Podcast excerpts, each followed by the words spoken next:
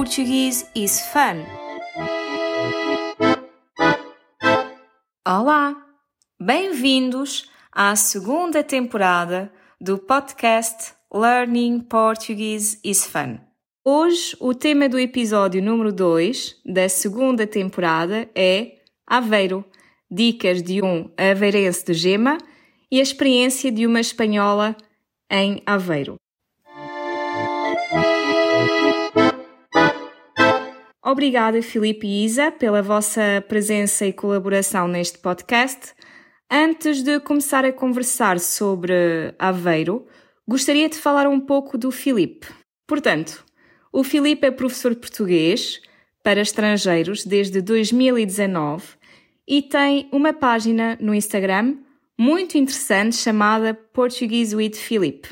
Queres falar uh, um pouco do conteúdo, Filipe? Porque acho que pode ser muito útil para os nossos ouvintes. Que tipo de conteúdos é que tu costumas publicar? Olá a todos.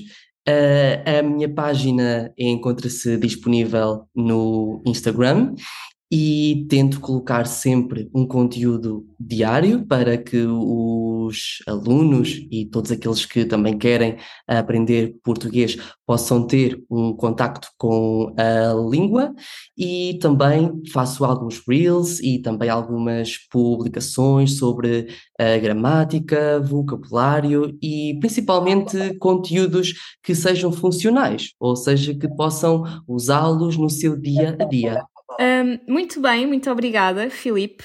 Uh, vamos ao tema de hoje, ao tema que nos interessa, que é Aveiro. Tu és uh, de Aveiro, nasceste e cresceste em Aveiro, és uh, aveirense de Gema. O que nos podes dizer sobre essa cidade? Se calhar começamos pela localização. Claro que sim. Então, Aveiro é uma cidade bastante colorida e muito pitoresca e basicamente fica entre uh, o Porto e Coimbra.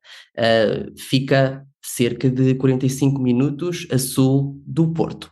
A cidade está localizada à beira-mar e possui uma baía em forma de lagoa. Então, o que acontece é que a água salgada do mar mistura-se com a ria de Aveiro, criando uma zona costeira muito interessante. Assim sendo, o centro de Aveiro é atravessado por vários canais e muita gente conhece esta cidade como a Veneza de Portugal ou a Veneza portuguesa. Portanto, este nome não é à toa. E estamos a falar de uma pequena Veneza para não criar muita ilusão aos visitantes.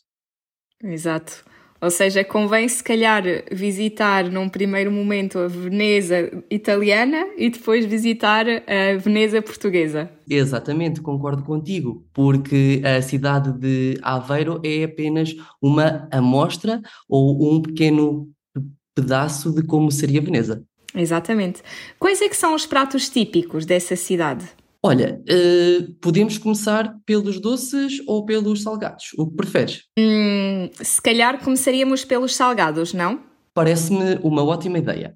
Então, uh, como Aveiro é uma cidade costeira, uh, temos vários tipos de peixe, principalmente as enguias fritas, que são basicamente cobras da água, ok?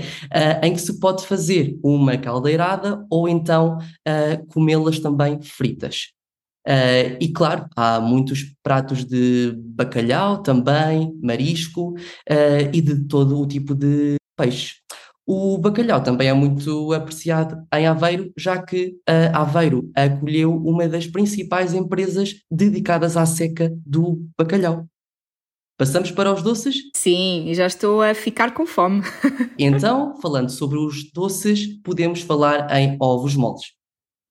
Estes doces uh, nasceram no século XVI, no convento de Jesus de Aveiro, e fazem-se através de uma junção da gema dos ovos e da calda de açúcar.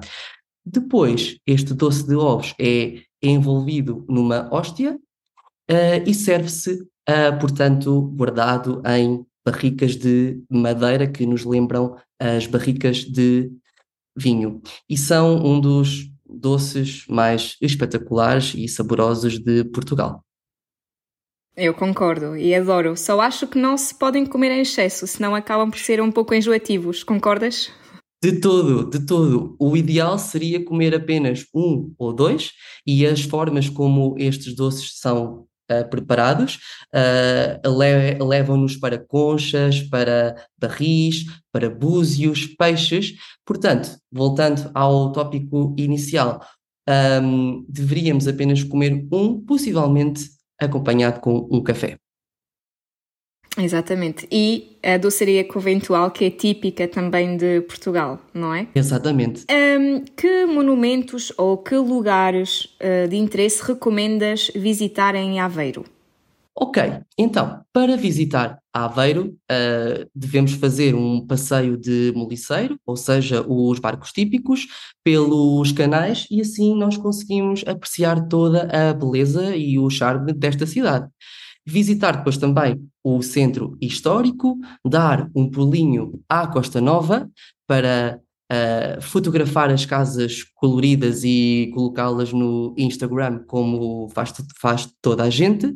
Visitar também o Museu de Aveiro e Ilhavo, a Igreja da Misericórdia, a Sé Catedral, também é muito interessante e muito antiga, as Salinas, uh, os passadiços e toda a zona das praias de Aveiro. Muito obrigada por toda essa informação, por todas, uh, por todas essas recomendações que continuam a ser muito interessantes. Um, e diz-me uma coisa, um, relativamente a curiosidades sobre a cidade de Aveiro, podes partilhar connosco uma ou duas curiosidades? Olha, Ângela, sabias que chovem cavacas em Aveiro? Olha, eu não faço ideia eh, do que isso significa. O que são cavacas? Então, as cavacas são um doce feito de açúcar, que por norma são bastante duras, e que são lançadas do topo da Igreja de São Gonçalo de Amarante nas festas de São Gonçalinho em janeiro. Então, as pessoas ou os visitantes reúnem-se na parte de baixo da capela à espera que sejam uh, mandadas cavacas da parte de cima. Isso é super engraçado. Tu sabias, Isabel, conhecias essa tradição? Também não, não é? é fala-se pouco dessa tradição, porque realmente quando falamos de Aveiro, fala-se dos moliceiros, dos ovos moles, uh, das casas, como tu falaste, da Costa Nova, e fica-se um pouco por aqui, não é? Não, não, se, não se fala dessa tradição, muito interessante. Não é muito conhecida, mas é uma festa que todos deveriam participar pelo menos uma vez na vida, porque não é todos os dias que nos chovem cavacas ou doces em cima. E a parte mais gira é que as pessoas levam guarda-chuvas para apanhar as cavacas. Isso é super engraçado e super interessante, eu não fazia ideia. E a segunda curiosidade? Olha, sabias que o farol da Barra, ou da Praia da Barra, muito perto de Aveiro, é o mais alto de Portugal? Não, também não sabia. Sabes quantos metros tem o farol da Barra? Sei lá, não, não faço ideia, talvez uns, uns 50. Ok, arraste por muito pouco. O farol da Barra tem 62 metros de altura. Ok, e é o mais alto de Portugal, estavas tu a dizer? É o mais alto de Portugal e creio que também entra no ranking dos faróis mais altos do mundo. Obrigada, Filipe. E agora gostaria de passar a palavra a Isabel. Isabel, eu trato-te por Isa. Isabel, estudante português e também professora, mas professora de espanhol para estrangeiros. E gostaria de saber quando é que começaste a aprender português e uh, qual é o contacto que tens com a língua atualmente? Bom, comecei a estudar portugués en setembro de 2018, cando me mudei para Portugal. A miña primeira experiencia foi en San Miguel, nos Açores, e ali pasei quase dois anos. Ou seja, dois anos lectivos, porque eu traballaba na universidade no período de setembro a junho. Foi en outubro de 2020 cando tive a oportunidade de ir para o continente e comecei a traballar na Universidade de Aveiro. No total foron tres anos os que pasei a viver en Portugal e a estudar a lingua. E na actualidade non teño contacto con o portugués mas gostaria de recomeçar o estudo quando tiver um pouco de tempo livre. Parece que não perdeste o teu português, Isabel. Continuas a falar muito bem. um, por que motivos escolheste a cidade de Aveiro para viver? Vivi em Aveiro durante nove meses, desde outubro de 2020 até julho de 2021. Eu não, não escolhi a cidade. Naquela altura, eh, como leitora de espanhol em Portugal, graças a um programa para jovens professores de espanhol, e foram os, os diretores deste programa, os meus superiores, que propuseram deixar os Açores e mudar-me para Aveiro. E eu aceitei. E, e, como é que foi a tua experiência em Aveiro? Queres contar-nos um bocadinho como te sentiste recebida? Gostaste de viver em Aveiro? Em geral, a minha experiência foi boa. Eram tempos difíceis, porque estávamos no meio da pandemia, e o primeiro semestre de 2021 foi duro para Portugal, fomos confinados novamente, voltamos às aulas à distância, mas lembro a hospitalidade dos meus colegas da universidade e o acolhimento por parte de todos, também dos alunos. Claro, tu viveste um período completamente diferente em que se calhar não tiveste tanta oportunidade para socializar. Um, e quais é que foram as maiores diferenças culturais comparativamente com o teu país, com Espanha? Sim, na verdade acho que as maiores diferenças estão relacionadas com o facto de Aveiro ser uma cidade do norte, enquanto eu nasci numa cidade do sul de Espanha. Talvez a gente seja um pouquinho menos expressiva e sorridente. Além disso, não, não encontrei grandes diferenças. Um, a parte do convívio, se calhar não notaste tanto porque tu efetivamente apanhaste o momento da pandemia, mas os espanhóis gostam muito depois de, do trabalho ir beber um copo, sair à noite, comer umas tapas, enquanto que os portugueses não têm tanto esse hábito, não é? Eh, terminam o trabalho, vão para casa. Muito bem. Um, Filipe, não sei se queres dizer mais alguma coisa. Uh, posso acrescentar que, de facto, Aveiro é uma cidade muito bonita de, de ser visitada.